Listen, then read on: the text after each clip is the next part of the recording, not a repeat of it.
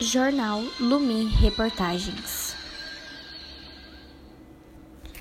Hoje, no jornal Lumi Reportagens, iremos apresentar o caso da Revolta dos Malês, nome dado a uma revolta dos escravos que ocorreu na cidade de Salvador, província da Bahia, na noite do dia 24 para o dia 25 de janeiro de 1835.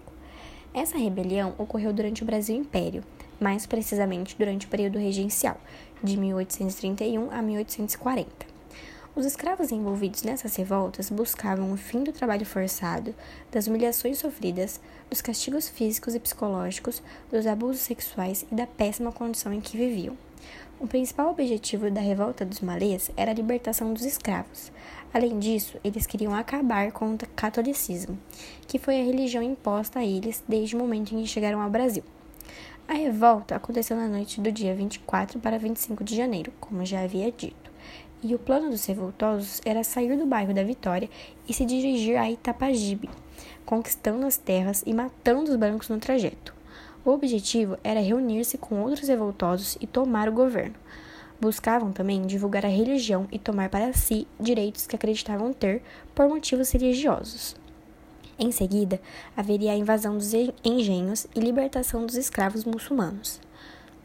Porém, uma delação foi feita a um juiz de paz de Salvador, e assim as autoridades foram avisadas e enviaram forças para sufocar a revolta.